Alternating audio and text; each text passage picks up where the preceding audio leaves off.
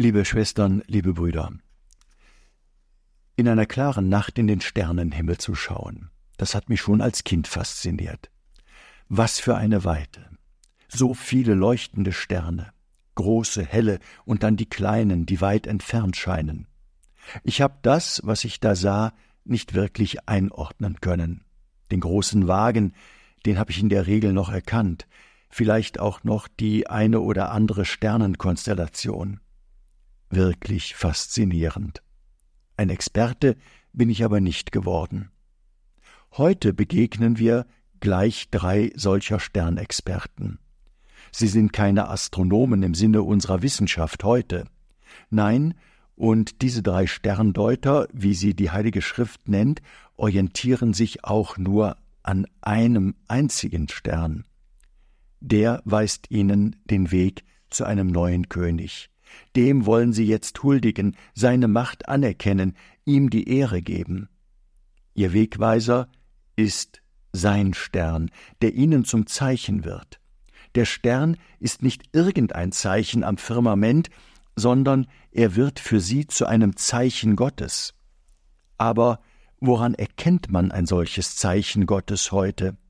Und ich frage mich, welchen Zeichen folgen Menschen heute überhaupt? Für mich steht fest, ein Zeichen, das von Gott kommt, das wird nie dazu einladen, Böses zu tun. So ein Zeichen wird auch nie dazu auffordern, Gutes zu unterlassen. Es wird vielmehr ein Zeichen sein, das dem Menschen dient, wenn man ihm folgt, das Zerwürfnisse versöhnt, das Traurige tröstet. Ein solches Zeichen muss nicht besonders oder gar extraordinär sein, im Gegenteil. Es kann bereits im Antlitz meines Gegenübers aufleuchten, in einem Lächeln, einem wohlwollenden Blick. Aber zurück zu der Frage, welchen Zeichen trauen Menschen heute überhaupt? Worauf verlassen sie sich? Viele Menschen sehen im Beruf ein Zeichen der Sicherheit und verlassen sich auf das berufliche Einkommen oder das Eigenheim. Für andere mögen vertrauenswürdige Zeichen darin bestehen, dass sie eine besondere Stellung genießen, zum Beispiel im Vorsitz eines Vereins und wieder andere vertrauen auf die Zeichen des Erfolgs im Beruf, im Aussehen oder im Ansehen. Das kann so weit gehen, dass bereits der schulische Erfolg der Kinder als Zeichen für deren Karriere und Wohlstand verstanden wird. Nicht, dass ich jetzt jemandem Fleiß, Ehrgeiz oder den Ansporn auf ein geordnetes Leben ausreden möchte. Das alles sind Bausteine unserer Gesellschaft und Grundlagen unseres gesellschaftlichen Zusammenhalts. Aber, so frage ich mich, sind es wirklich die Werte, die uns im letzten und unbedingt Halt geben? Muss dahinter nicht noch etwas anderes stehen, ein tieferer Sinn, eine größere Antwort auf die Frage, warum bin ich eigentlich? Und genau das Zeichen, dem die Sterndeuter gefolgt sind, verweist auf solch eine größere Antwort. Der Stern, er verweist auf das Heil der Welt. Was aber ist das, das Heil der Welt? Die Religionskritik hat zu Recht der Kirche und der Theologie eine Rede vom Heil vorgehalten, in der es einzig und nur um die eine Vertröstung aufs Jenseits geht, ohne an den realen Verhältnissen etwas zu ändern, um zum Beispiel Ungerechtigkeiten zwischen Herren und Knechten oder auch zwischen arm und reich auszuräumen. Das Wohlergehen der Menschen im Diesseits, dieses Heil haben wir Christen lange Zeit viel zu leise im Mund geführt. Dem Wohl des anderen zu dienen, es gehört zum Heil der Seelen, dass in der Kirche immer das oberste Gesetz sein soll, aber dazu. Genauso wie die Begegnung mit Gott, die im Innersten verwandelt und die die Welt verwandeln hilft, damit das Reich Gottes hier so weit wie möglich Wirklichkeit wird. Die Begegnung mit dem Retter verwandelt uns so, dass wir Gemeinschaft mit ihm haben können, eine Gemeinschaft, die den Tod überdauert. Nicht von ungefähr feiern die Christen an Weihnachten, dass der Heiland in die Welt gekommen ist. Es bildet das Zentrum unseres christlichen Glaubens, dass im menschgewordenen Sohn Gottes, Jesus Christus, unser Heil endgültig angebrochen ist.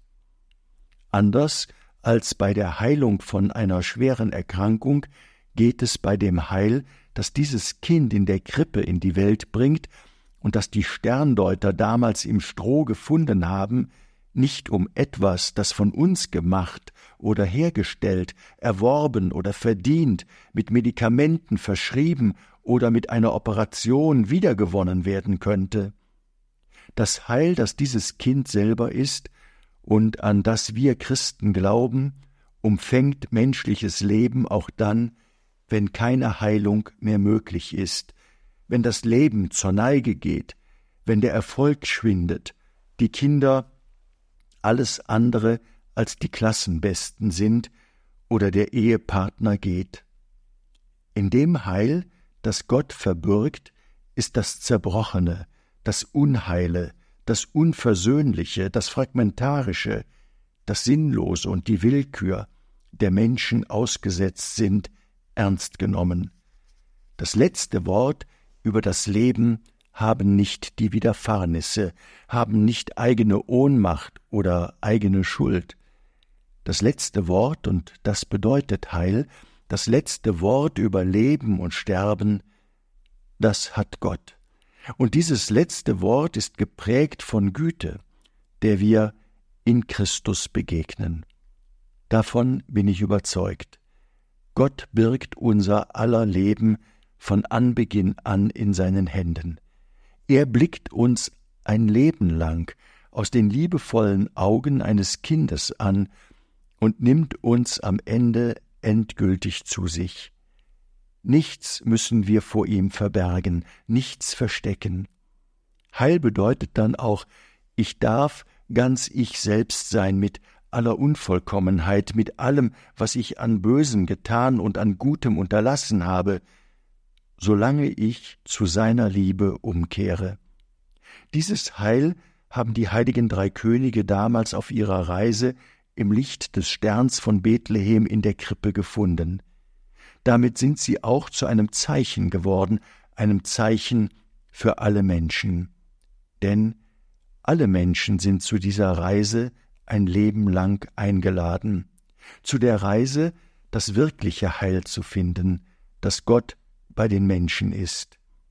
Und für diese Reise möchte ich Ihnen gerne Gottes Segen zusagen und zusprechen. So segne und behüte euch alle der allmächtige, dreieinige Gott, der Vater, der Sohn und der Heilige Geist. Amen.